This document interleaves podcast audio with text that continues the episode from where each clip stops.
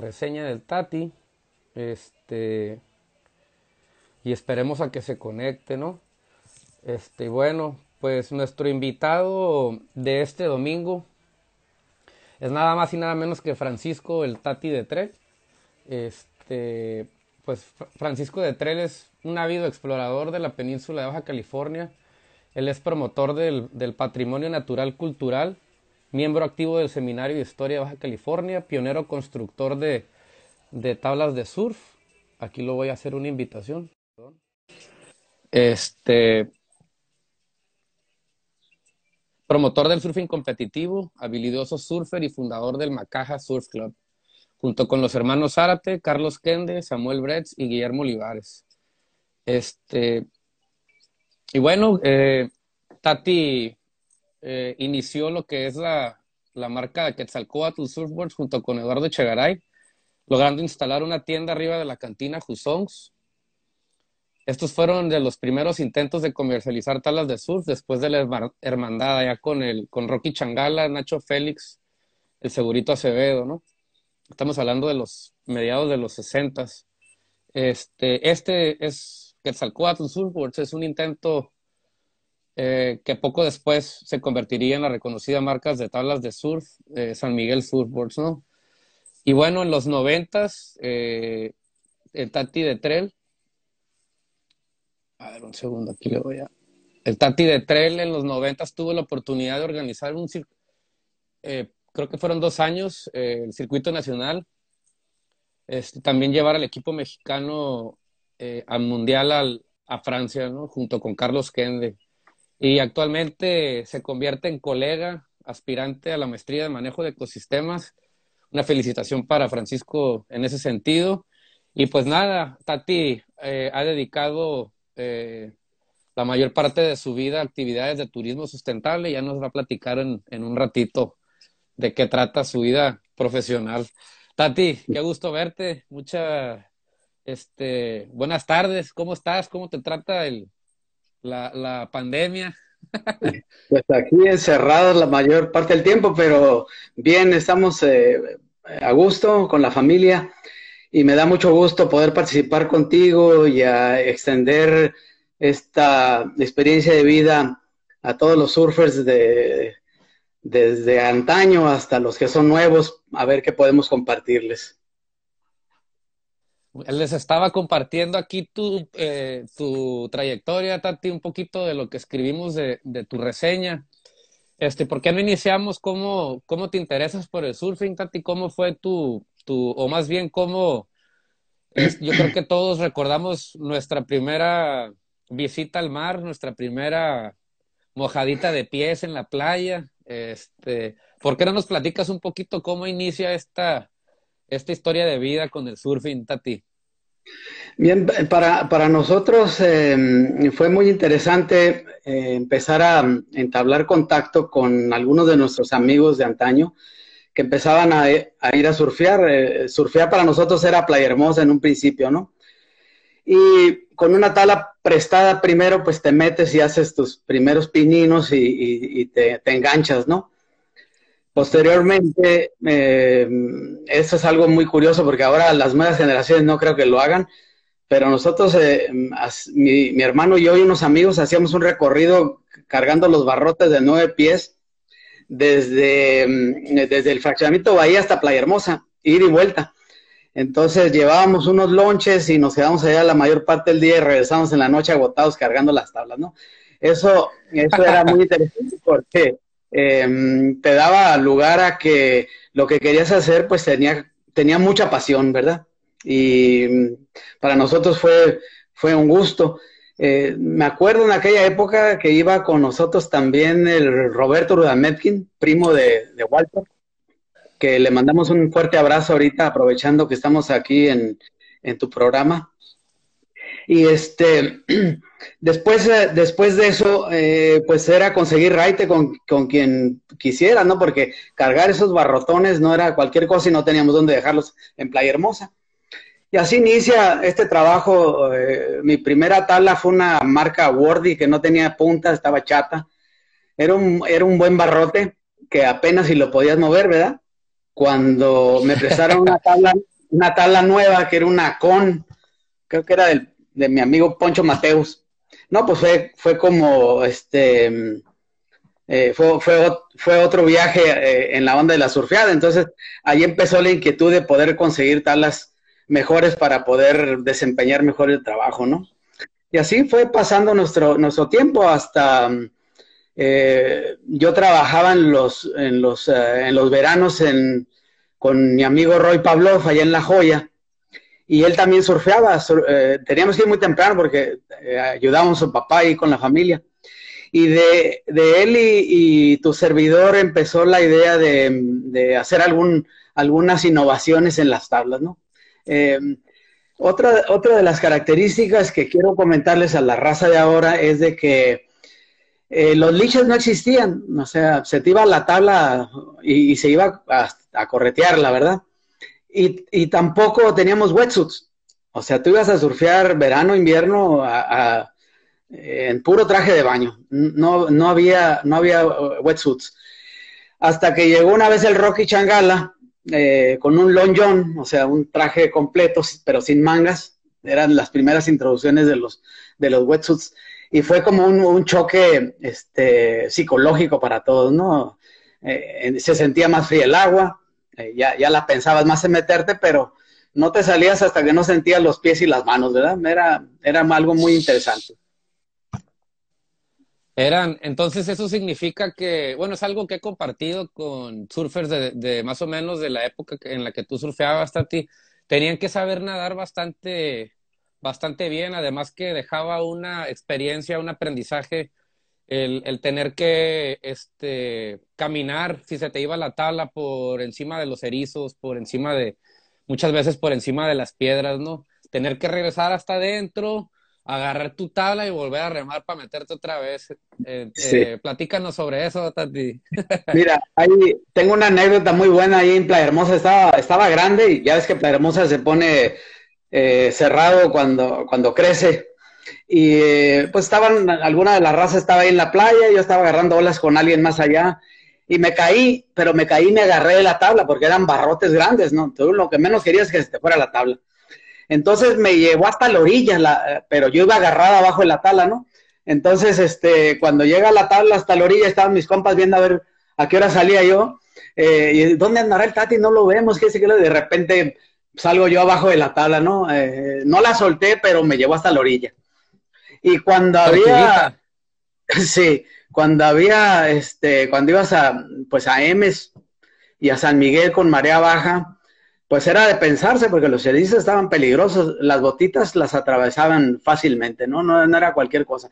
Entonces, era nadar de pechito cuando se te iba la tabla hasta que salías, ¿no? Con mucho cuidado, pero eh, eran, eran tiempos muy diferentes a, lo que... Entonces, como dices tú, sí la pensabas mucho cuando, cuando te ibas a, te caías y sobre todo que iba dependiendo de que se fuera la tabla y que, este, y que tenías que ir atrás de ella. Obviamente cuando estaba grande el set, pues era golpe tras golpe atrás de ti hasta que lograba salir, ¿no? Eh, no recuerdo yo de en todos estos años, de todo este tiempo que estuvimos surfeando toda la gente ahí, eh, sin leash y sin wetsuits, que alguien haya eh, perecido, por ejemplo, surfeando, ¿no? O que haya sido eh, lastimado. salías con tiquetones de, de, los erizos, pero era, era, era cuánto, ¿verdad?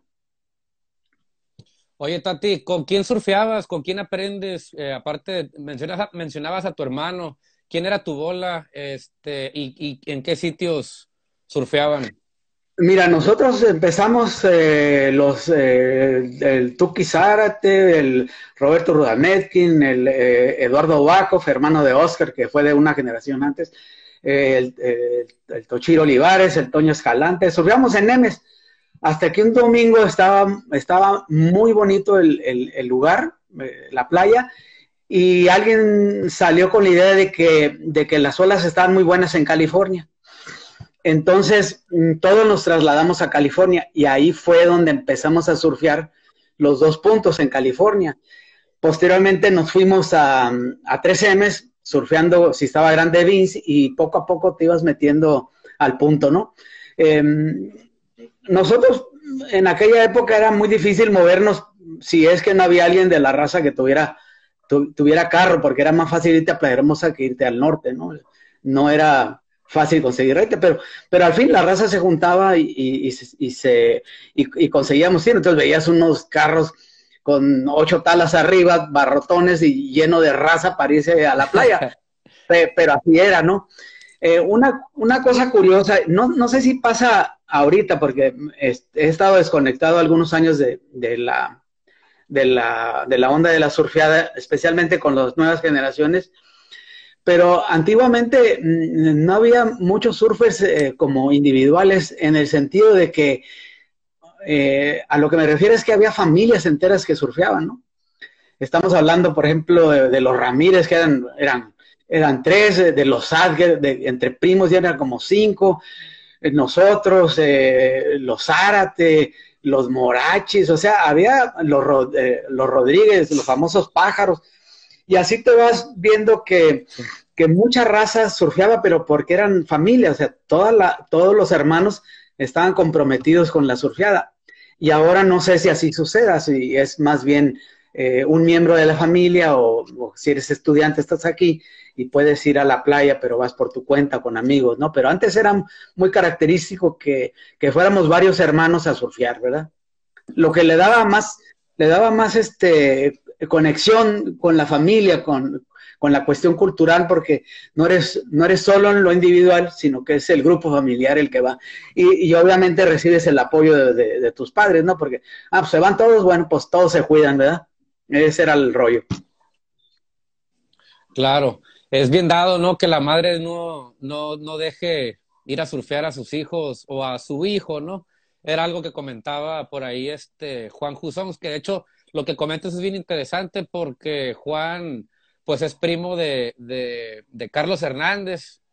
Este, y, y bueno, hay una cuestión de lo que comentas, ¿no? De la familia, el arraigo, este, al mar, ¿no? Que es una cuestión cultural bien, bien interesante, ¿no? Este, Tati, platícanos qué onda con la tabla del sur, de sur de la época, este, qué era la tabla promedio que se estaba utilizando, cuál era la, o sea, cuál era tu, tu tabla, con, qué, con qué tabla eras compatible, eh, y, un poquito sobre los, los reshapes estos de, un longboard atravesado por la mitad y, y, este, posteriormente hacer una tabla relaminado por ustedes, claro, es bien interesante. Mira, nosotros comenzamos con tablas de, de 9, 10 pies. Si alguien llegaba con una tabla 8, ya, uh, es, una, es un shortboard, ¿verdad? 8 pies, olvídate, ¿no? Pero eh, surfeábamos tablas grandes. Obviamente, si traías una tabla nueva, mm, pues era mejor que los barrotes que conseguíamos nosotros, ¿no? Porque las quillas eran totalmente diferentes, el laminado muy pesado, pero mm, eh, va escalando, ¿no? Eh, en, lo particular, a mí, eh, después de tener la experiencia de una tala de ocho pies, no sé por qué me dio por, hacer tablas muy chicas. Eh, y yo di un brinco muy grande de una ocho y feria hasta una, una 6.5, una 6.4, que era muy, muy, muy chica, ¿no?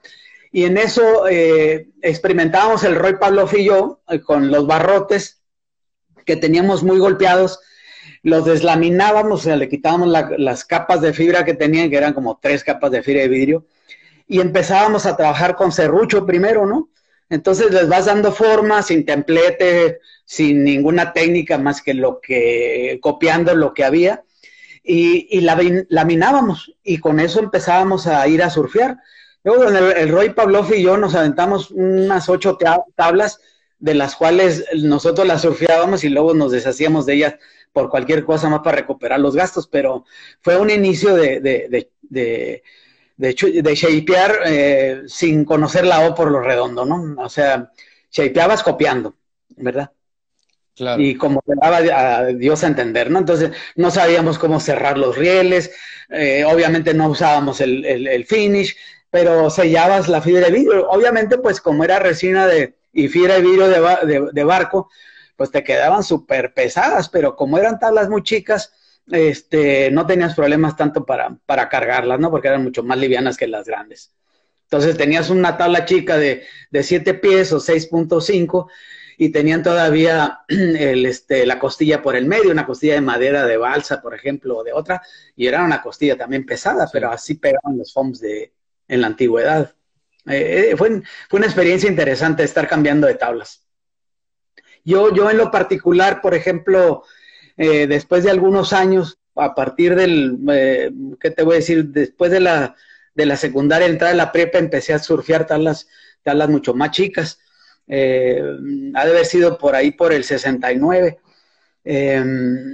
una vez, después de un concurso nacional que hubo aquí en San Miguel, eh, había una rivalidad muy amistosa con, Tijuana y un, amigo muy, amigo mío de aquella época que también surfeaba en la categoría B, el Raúl eh, Covarrullas, el Ruli, que ahorita vive en Guadalajara. Este, le compré una tablita chica que me sirvió muchísimo. Posteriormente, en esa misma época, tuve la fortuna de conocer a un personaje eh, un surfer muy importante de Estados Unidos, especialmente California, que fue el Drew Harrison. Era un chaparrito así como de mi tamaño, muy radical eh, y con tablas chicas también. Y eso me animó a mí a, empezar a surfear tablas más chicas, pero ya con una finalidad. Entonces ellos mismos con, otros amigos que tenían y que venían, eh, me consiguieron que surfeara para, para la Billy Shurboards. Entonces ahí no te pagaban un peso, ¿no? Pero te regalaban las tablas. Entonces era una, era una ventaja porque no tenías que juntar una lana para, para surfearlas. Dime. Pati, antes de, antes de, pasar con eso, este, eh, ¿nos puedes hablar de, las tablas, el, el, doble rayo, el, este, tu tabla del doble rayo, tus tablas, este, las tablas que, a ti te gustaba surfear, ¿cómo eran? Mira, el, de la tabla que, me empecé a acoplar mucho fue la que me vendió el Ruli de, Tijuana. Después usé unas de las seis pies de Village. Eh, era una este, round pin, más pin que round. Eh, rieles suaves pero redondos. Eh, muy buena tabla. Y posteriormente brinqué de esa a la, a la siguiente tabla del doble rayo que era una tablita para la época de los 70, pues muy chiquita.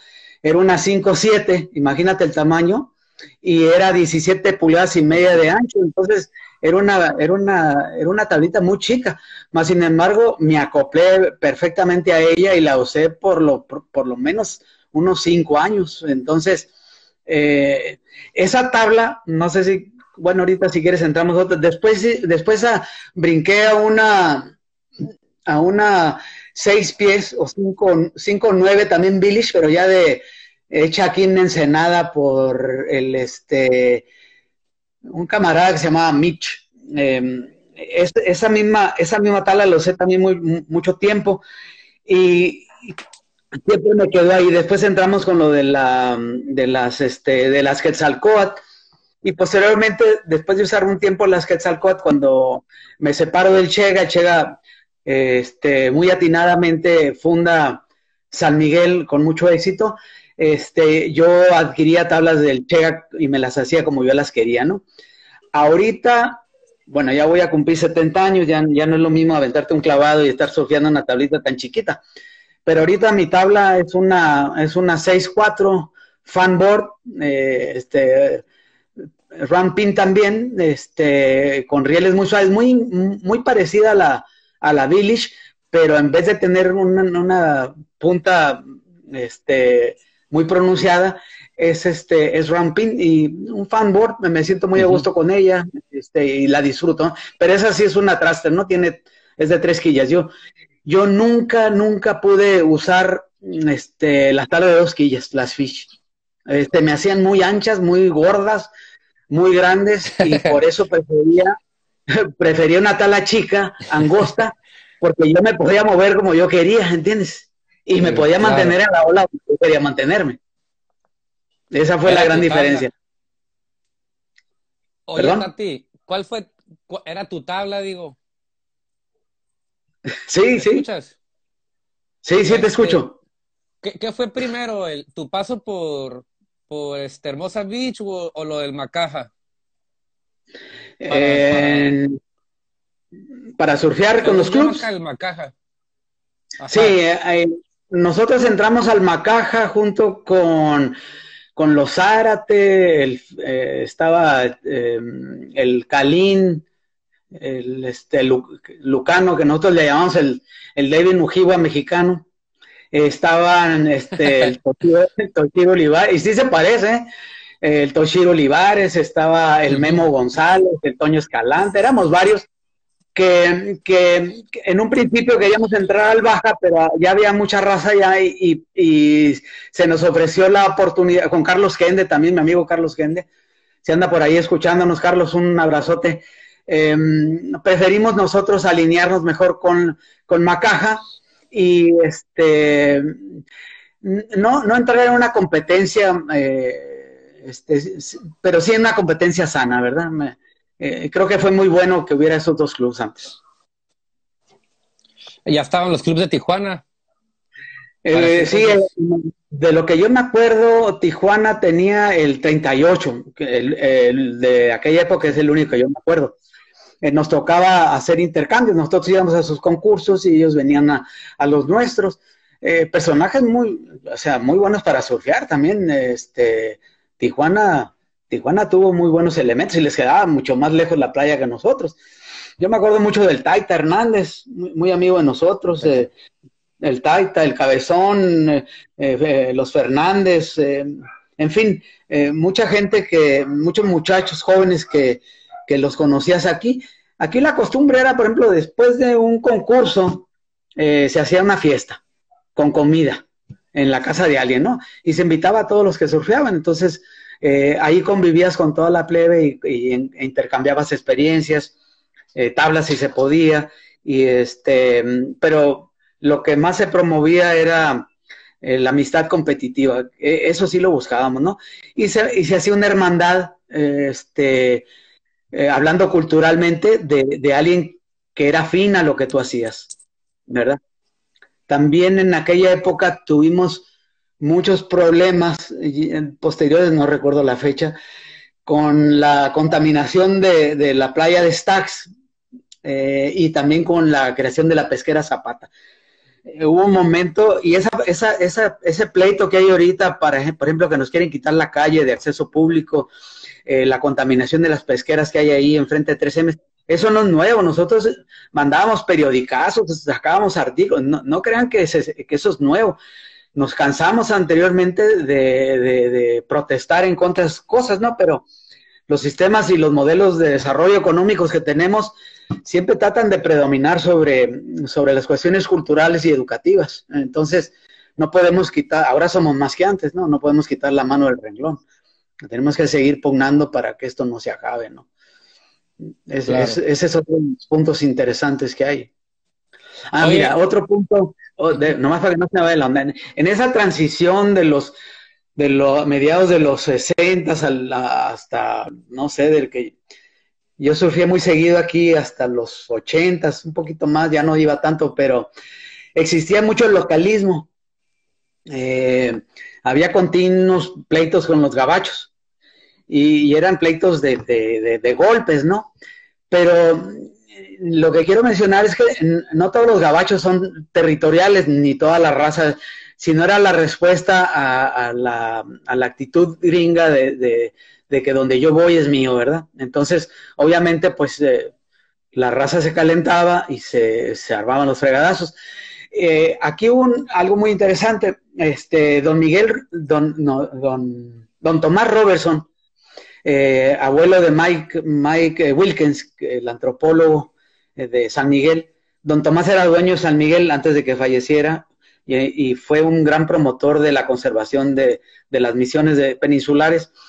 Él mm, llegó un momento en que estaban tan duros los catorrazos ahí y la fricción que los gringos mismos se, quejaban en la administración de San Miguel porque pues aparte de los catorrazos que les metían, ¿verdad? Pues obviamente si te agarraban solo los gringos, sí te, te descontaban, pero por lo regular nadie se aventaba si no estabas acompañado.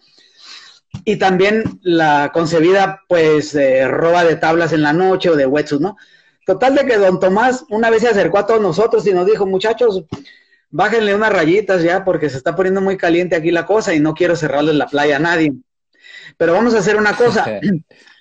Yo les voy a prestar el restaurante de San Miguel, les voy a ofrecer café y algunos bocadillos. Tengan ustedes sus reuniones ahí, pero por favor eh, vean al surfing y, a su entrada a San Miguel como un beneficio en vez de, en pocas palabras, crearme muchos problemas, ¿no? Yo no sé de los que me estén escuchando si alguien se acuerda de esas reuniones, pero nos contamos bastantes ahí en, en el restaurante de San Miguel. Y no sé si sabías ese dato. Don, Tomás era una persona muy, este, muy accesible y antes de, llegar a, cerrarnos el acceso, él, este, negoció con, la, raza, que es algo que, nos falta a veces hacer, para que le bajáramos un poco. Y, y, obviamente que le dijimos a don Tomás, mira, este don Tomás, pues muchas gracias, estamos tratando de hacer eso, pero si, si tú les dices a los gringos que llegan y que se van a comportar también territoriales, pues díganle que la playa es, playa es pública y que si ellos lo buscan, pues lo van a, lo van a encontrar, ¿verdad? Ahora, sí, dime. Eh, eh, es una cuestión histórica. Ahora que he estado leyendo para lo de la tesis, este, he estado leyendo a un autor que se llama Gilberto Jiménez, este, Teoría de la Cultura y de las Identidades el territorio, Tati, es algo que se construye y también este, dota de identidad a los sitios. Entonces, imagínate, tenemos 70 años del surfing mexicano. Este, obviamente que eh, él lo maneja como una, en, términos metafóricos, como un tatuaje.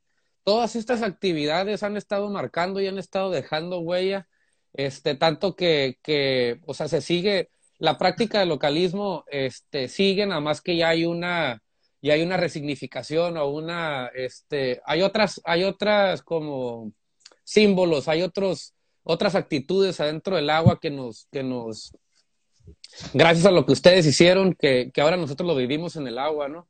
Y está bien, está bien interesante esta parte del localismo, que no es algo de ayer o de, o de, o de ahora, ¿no? Eh, es, es, mira, este por ejemplo, este, si tienes una filosofía de, vida, de IMSA, de no violencia, pues, eh, pues todas esas cosas empiezas a, sacarle la vuelta, ¿no? Más sin embargo, pues eres menso, pero no manso. Entonces había que poner a veces un hasta aquí, ¿no? De, respeto en la cuestión de, los localismos, pero sí. Eh, había, por ejemplo, aquí en San Miguel, porque era el único lugar donde había eh, lugares para rentar de los gabachos, tuvimos una serie de, americanos que algunos eran muy mamones, pero la gran mayoría agarraban la onda y, se formaban parte de esa misma hermandad, ¿verdad? A mí me tocó eh, convivir en el verano con hawaianos, con, gente del otro lado, con, nuestra propia gente aquí, e inolvidables amigos, que surfíamos todos juntos. Eh, pero, pero, por ejemplo, mm, ahorita tú me dices, eh, o hace de 20 años para acá, yo llevo a cumplir 70, tengo 67 y medio. Pero a partir de los 40, 50, yo iba a la playa y, eh, y de todos modos, pues no voy a competir con los morros, ¿me entiendes? Entonces, no, pues los viejitos ya llegaron y que este que el otro. Entonces, evitas ya cuando estás más grande ese tipo de, comentarios y vas a buscar lugares más tranquilos. Por eso te digo que, en este último proyecto que traigo de, de conservación del patrimonio natural y cultural, que es kayakear por toda, alrededor de toda la península, pues yo voy a unos 50 metros de, la costa. Entonces Yo, me, doy cuenta exactamente dónde están los puntos que ni siquiera te has imaginado o que otros llegan ahí y que han llegado porque hay vehículos, ¿verdad? Ahorita vamos a llegar a ese punto, ahorita vamos a llegar a ese punto, no nos adelantemos. perdón, perdón. Este, no te quiero, no quiero que se vea como interrupción, pero, eh, ¿verdad? Sí, sí, sí, este, perdón. Tati, no, no te preocupes, platícanos tu paso por Estados Unidos, precisamente algo que, algo interesante, este, que era la, pregunta que, tengo, es que el desarrollo del surfing siempre se ha dado de la mano de, del extranjero, ¿no? Este, y es algo bien interesante. A ti te tocó vivirlo. Platícanos un poquito. Mira, eh, nosotros no, podemos, no podemos desvincular este, y tratar de hacer lo que Trump está haciendo, ¿no? Construir un muro y no queremos lo de allá y no queremos de acá. Nosotros somos, somos una policultura, eh, tenemos una influencia muy grande del otro lado eh, y ellos tienen una gran influencia sobre nosotros. Nomás fíjate, Taco Bell, ¿verdad? Este, estoy bromeando. Eh, pero, por ejemplo, ellos empiezan a introducir las tablas, vienen aquí, no, tú aprovechas todas estas circunstancias y yo, la mitad de mis amigos, así sinceramente te lo digo, son gente del otro lado, son profesionistas que están este, sumamente involucrados en las cuestiones ambientales y culturales, y eso fue desde hace mucho. Entonces, eh, terminando yo la prepa, mm, hice, no, perdón, hice un año de prepa después de estar en la, en la... Yo entré hasta el 73 a la universidad, y para esa época yo debería haber entrado en el 71, pero mm, yo me fui este, mm, eh, después de un año de prepa, por mi amistad con Drew Harrison y con otras gentes del otro lado, muy buenos surfers, eh, se organizó un proyecto de, ir en un velero a surfear la mayor parte de la costa del Pacífico, hasta Perú. Era un viaje que nos iba a durar entre dos a tres meses, ¿no? La única, éramos cinco, mm, me acuerdo del Drew y me acuerdo de mí, porque si iba yo, nomás, eh, lo único que tenías que hacer es que tienes que juntar lana para, para, para la polla, o sea, para comida y algunos gastos, ¿no? Entonces yo me salí de la escuela y me fui a trabajar al otro lado. Yo trabajaba en una fábrica de sandalias, eh, se llamaba eh, Hermosa Sandal Shops que, los conocí también aquí en San Miguel, una familia, y, me invitaron, si te quieres ir al otro lado, vente a, vivir acá, si tienes dónde. Entonces yo recibí la invitación de Drew para irme a vivir a su casa. Me dijo, Tati, aquí está tu casa, vente para acá. Ahí fue cuando yo eh, cambié de tabla. Eh, conocí también en aquella época a Steve Slickemeyer, que era un surfer y shaper de la, de la, de la Bing Surfboards y que eh, trabajaban enfrente de donde yo trabajaba. Aunque eh, Steve Leckemeyer me chapeó eh, dos tablas, bueno, yo chapeé con él, pero más bien él era rápido y, era muy habilidoso, pero lo chapeamos en el garage del Drew. Yo me hice la, la tabla de doble rayo y hice un GAN 7.4 para futuras expediciones, ¿verdad? Porque yo lo que quería era irme a Hawái después y este, que nunca se me hizo. Y este, por cuestiones del destino, ¿no? El destino lo es todo. Em, em, me regresé después de un año y, me fui a estudiar un año al otro lado. Por eso entro a la escuela hasta el 73. Y esas eran las tablas que usaba yo.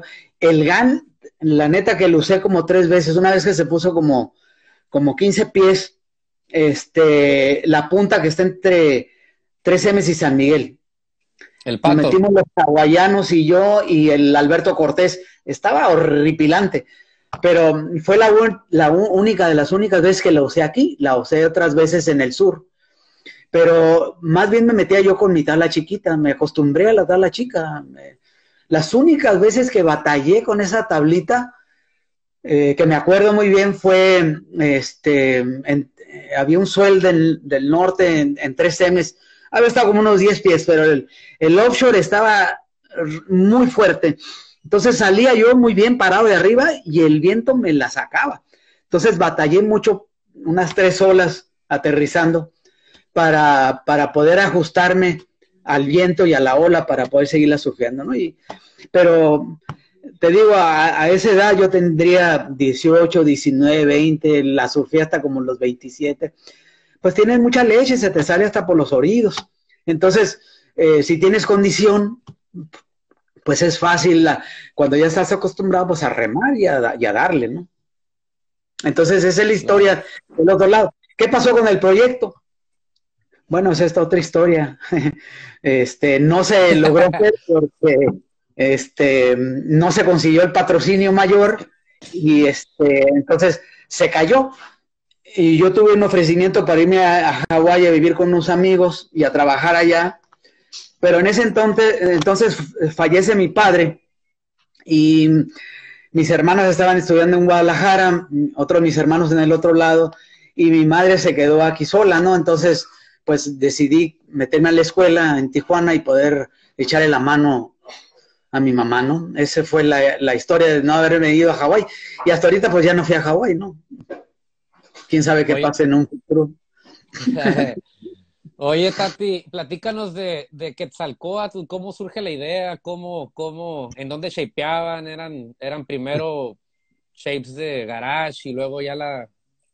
Platícanos. Mira, el, el, el, Che, el Che Guillón, eh, el, che, el Chega no es de mi, de mi edad, él es menor que yo, pero yo entré dos años tarde a la universidad, él entra también a la universidad conmigo. Entonces, ahí empezamos a, convivir porque éramos como cuatro que surfeábamos en la carrera.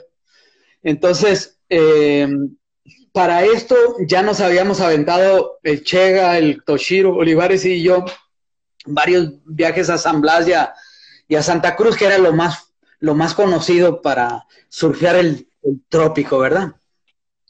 Cuando terminamos la, la, carrera, yo trabajé para el gobierno del estado varios años y el Chega este, creo que emprende un viaje al sur, se le descompone su, su carro y batalla para algunas cosas, pero yo, yo trabajaba con su papá en la Secretaría de Desarrollo Mexicali. Entonces, don Rafael, a mí acá ratito, ahí viene el Chega y que si lo vas y lo ves y que, total, nos pusimos de acuerdo. Y, y para no hacerte la historia más larga, eh, empezamos a platicar sobre hacer algunas tablas juntos empezamos a, hacer lo que se hace en el garage de, del Chega, eh, con todas las de la ley, y empezamos a hacer algunas tablas. Creo que ahí te mandé una foto de una tabla blanca que, hicimos para mí. Y así hicimos algunos encargos, ¿no? Después de, y abrimos la tienda este, Quetzalcoatl, arriba del Jusons. Eh, el sello de nosotros era Quetzalcoatl y, y la Q ¿verdad? Era una ola con, con, este, con un surfer adentro, simulando a un, a un tubo, ¿no? Eh, después de un tiempo y por mi trabajo yo, y otras este, prioridades que yo tenía, eh, me separé. Entonces, este, le dije al Chega que pues aquí terminaba nuestra, nuestra relación, pero se terminó de muy buena onda y, em, y el Chega eh, decide cambiar el nombre por, ser un nombre más comercial a, la de San Miguel. Y yo como soy más autóctono, pues, este, y menos misionero, pues yo me quedo con lo, con lo, con, lo precolombino, ¿no? Con la que talcó. Pero eso fue la, la, historia que saltó. Oye, Tati, ¿como cuántas tablas se hicieron como Quetzalcóatl? ¿Qué tipo de tablas andaban haciendo? Ah, hacíamos, este, hemos de haber hecho unas 20 tablas, que me acuerde yo, quizá más. Eh, eran, eran, este, de, una quilla, single fins y, de dos quillas, pero el juego empezó a, introducir unas pequeñas quillas en los, en los extremos donde van las trastes ahorita, le puso unas pequeñas quillas experimentales. De ahí después surge el cambio a, la, a la traste, ¿verdad? Pero sí, eh, la mayor parte de las tablas que hicimos era, eran de una sola quilla, ¿no? Pero eran tablas chicas, no eran... ¿De, qué año estamos hablando, Tati? Estamos hablando de los 80 en adelante, 79, 80, no, no recuerdo exactamente la fecha. Pero pues ya, ya, este... ya ¿no? Pero el Chega, por ejemplo, ahorita, pues es uno de los shapers más reconocidos, ¿no? Yo, yo, este, encantado de surfear sus tablas, no, no tengo ningún conflicto, sigue siendo mi amigo, así como los otros eh, shapers que hay aquí en Ensenada y en otras partes, ¿no? Así es, Tati, pero igual también los intentos tienen su propio mérito, ¿no? Eh, y bueno, por eso es que es importante esta charla contigo. La verdad que eso es de respetarse, incluso desde antes, ¿no? Ya traes la, espinita con, con Rey Pavlov y, bueno, eh, mira, eh, realmente, este, yo no quise seguir la onda de las tablas porque, en primer lugar, mi trabajo me exigía más tiempo, no podía ya más, entonces tenía que decidir o, me voy a hacer tablas o, me quedo haciendo lo que, lo que estoy haciendo para ese entonces yo ya tenía familia, pues hay que construir un patrimonio, eh, este, pues obviamente darles de comer, escuela, etcétera. Entonces, este, decido separarme. Pero sí, como tú dices, em, es loable cuando surgen estos intentos y yo mis respetos para aquellos que, también empiezan desde cero, desde cero y han preservado y han estado y continúan siendo y viven de ello, ¿no? Es, es algo, es algo muy, muy loable. Y, obviamente también han creado una historia, ¿no? Que eso es, forma parte de la cultura, ¿no? De la cultura del surfer, ¿verdad? Claro. Este, oye, Tati, eh, platícanos un poquito sobre tus exploraciones en aquellos años. Platícanos sobre tu viaje este, por la península, eh, por tu viaje por Mazatlán, Michoacán, Puerto Escondido. Mira, en, la baja, en la península de Baja California. Mira, aquí lo curioso es de que como yo me retrasé en entrar a la escuela y también eh, mi amigo, el ingeniero Antonio Escalante, el Toño, em, él entró a una escuela o se salió, entró a otra y se salió, por lo, por lo que los dos coincidimos en que reingresaríamos a la universidad en el 73. Em, en, esta, en esta época él y yo éramos, muy amigos, lo seguimos siendo, pero convivíamos mucho tiempo juntos. Entonces, eh, su papá constantemente le decía al Toño que había que hacer un viaje por la península antes de que terminara la, la, carretera transpeninsular porque todo iba a cambiar. Tenía mucha razón el señor. Entonces, el, el, Toño y yo nos pusimos de acuerdo y agarramos, eh, su papá nos patrocinó una camioneta y otras cosas y juntamos polla, compramos comida, las tablas y arrancamos, ¿no? Nos fuimos un mes em, este, por toda la península y eso fue en 1972. Em, escasamente había, había caminos, pero como era en el verano, mm, no nos detuvimos, bueno, nos detuvimos en Punta Baja, pero no había, no había nada de olas, eh, en Cuatro Casas, en Punta Baja, eh, porque era, era en el verano esos nomás trabajan con sueldo de verano bastante bien, sobre todo Punta Baja, y ya le seguimos hasta, mm, hasta Abriojos. Tampoco había oleaje en, Abriojos. Entonces, eh, regresamos a San Ignacio, ahí tuvimos nuestro primer encuentro con, con la historia y con los oasis. Acuérdate que la, eh, la historia natural de Baja California es una historia muy interesante sus ecosistemas son aislados como, islas, ¿no? Y eso produce la biodiversidad. Entonces, descubrir un, lugar con palmeras, pues ni en tus sueños. Y después, eh, ¿verdad? Descubres también eh, los sitios misionales, ¿no? Eh, esa arquitectura, herencia del paso de los jesuitas por estos lugares, lo cual, y, el, el, el desierto con, con sus eh, su flora y fauna eh, endémica. Entonces, eso abre mucho mm, la perspectiva de nosotros. Me acuerdo que llevábamos un montón de libros para estudiar porque íbamos a tener eh, el examen de ingreso a la Yo creo que si sacamos una vez los libros para estudiar, fue mucho, ¿no? Sacábamos nada para estudiar. Andábamos al modo, al modo. al modo.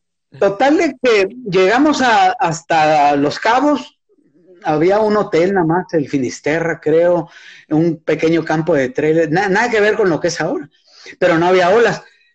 Cuando dimos la vuelta por la brecha, empezamos a ascender por el Pacífico. Llegamos a, Todos Santos y empezó un suelo muy grande, pero enorme. Entonces, cerritos, pescador, todas las playas ahí eh, se estaban cerrando.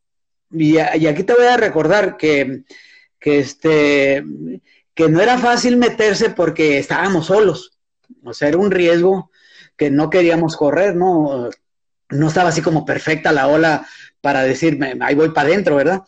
Entonces, cuando llegamos a, Todos Santos, mm, llegamos a dormir ahí enfrente de la, de la playa, donde eh, Playa Lobos, que hay unas broncas ahorita con un complejo turístico de parientes de Salinas, creo. Em, cuestiones ambientales, ¿no? Y culturales ahí de la gente. El, este, em, lo único que pudimos hacer es nos metimos a surfear Paris Surfing y ahí empezamos, ¿no? Ahí buscamos otros puntos quedándonos atascados, eh, pero llegamos a los, a los, a las huertas de mangos y todo el rollo muy interesante, ¿no? En el regreso nos fuimos otra vez por el Pacífico y llegamos al conejo. Estaba enorme el conejo, pero había muchísimo viento, o sea, no podías meterte a surfear. Entonces decidimos seguir, seguimos al norte vía Loreto, de ahí nos metimos por la Purísima, porque no había el camino que hay ahorita, que ya está hasta pavimentado hasta, hasta San Juanico. Yo, yo aquí quiero hacer hincapié en que tenemos eso de localismo y los territorialidad. Eh, los gabachos, eh, eso sí tienen la costumbre de ser colonizadores, ¿no? No se les quita.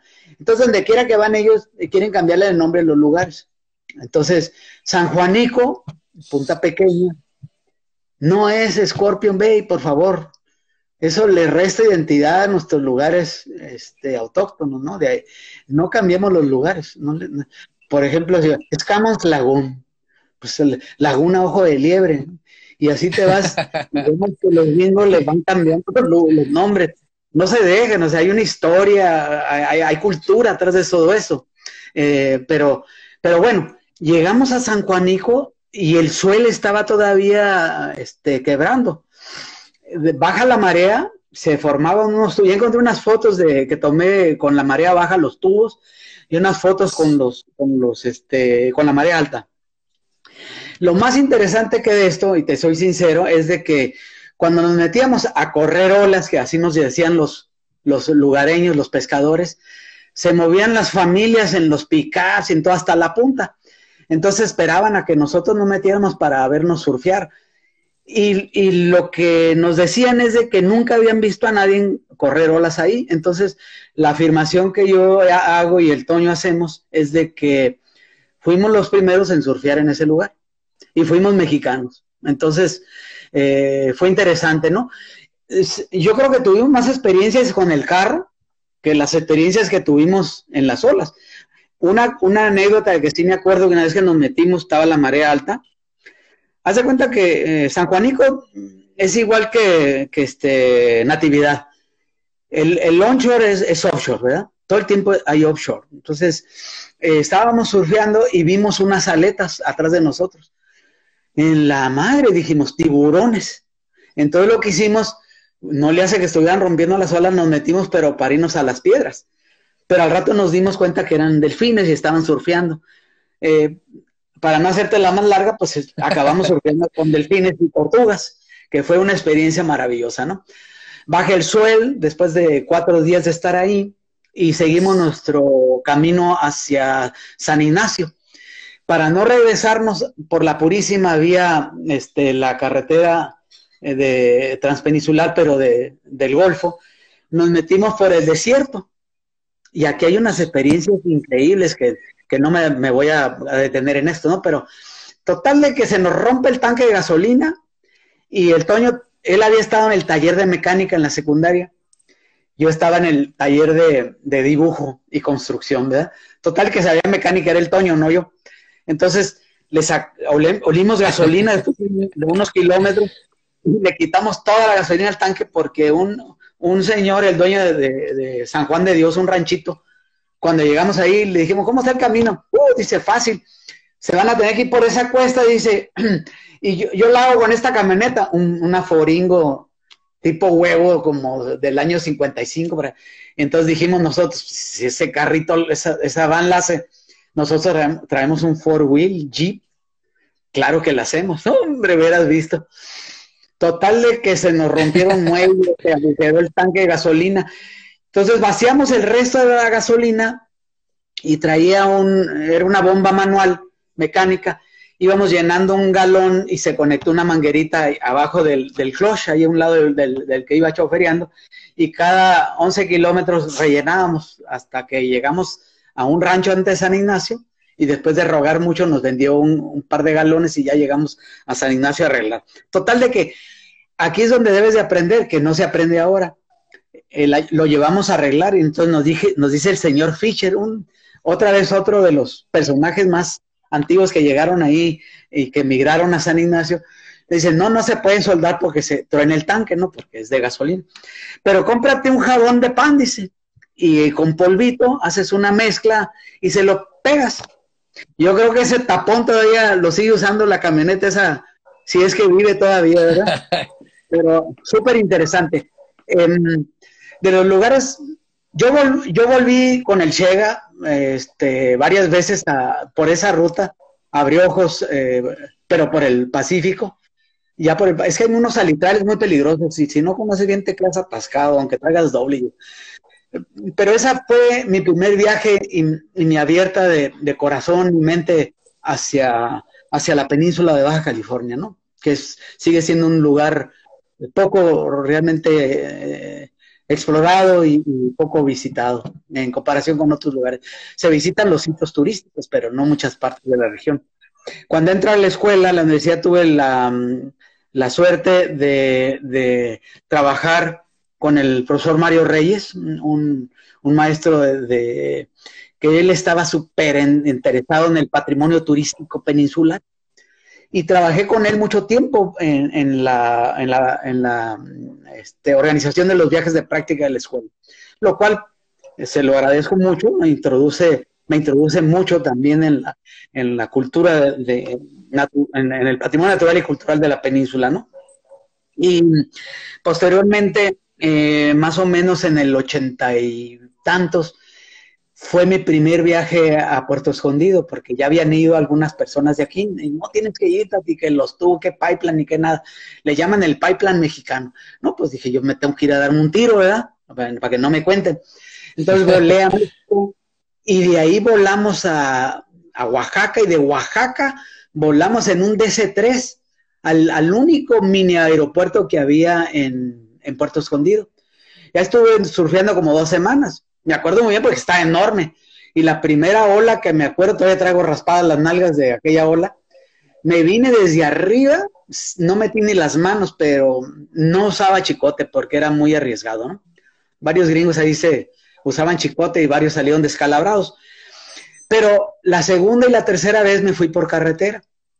Llegamos a Mazatlán, este, surfé La Ticla, Nexpa, surfé varios puntos eh, hasta llegar a Oaxaca.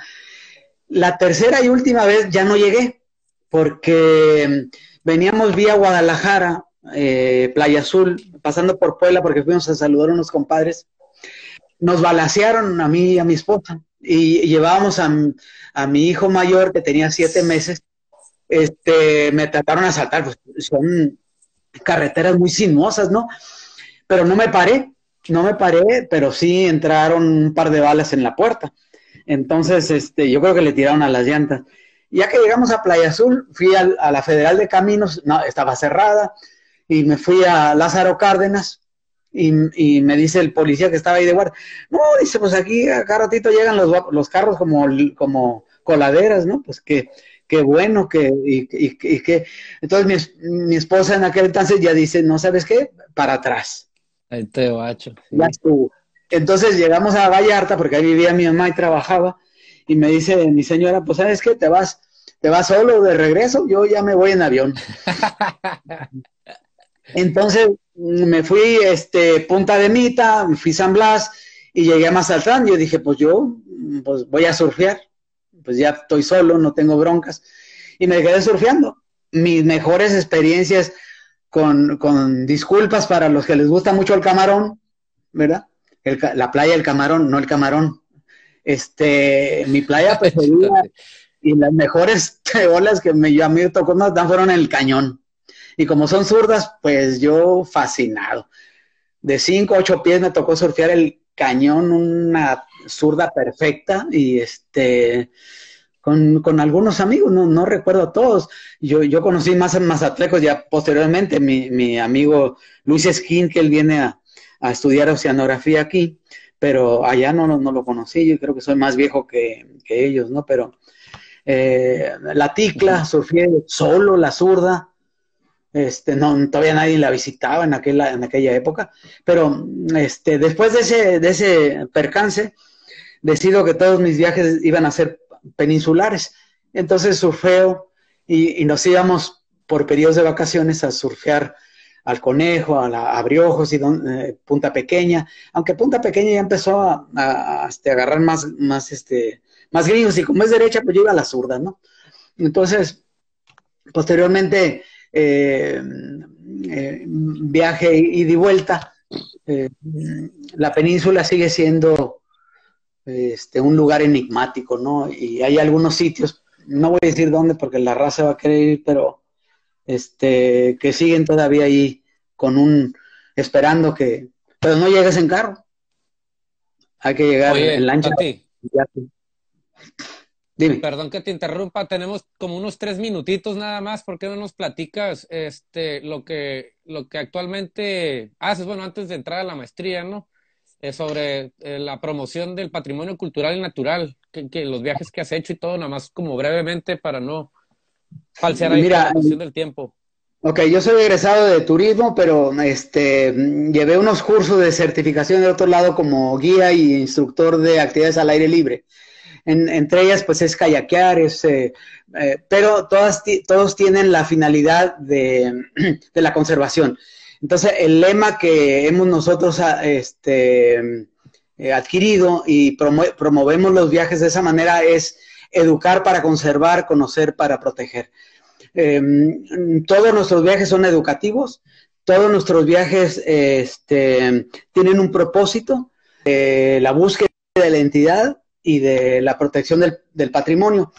En un principio se usaba recurso y después se, usa desde el punto de vista económico, ecológico, se busca el, se dice y se habla del capital natural y cultural. Más sin embargo, nosotros ahora usamos patrimonio. ¿Por qué? Porque es el compromiso que tenemos eh, de la difusión y conservación del patrimonio para las generaciones presentes y las generaciones futuras. Entonces, hablamos al mismo nivel del patrimonio natural y cultural porque ya no lo podemos desvincular.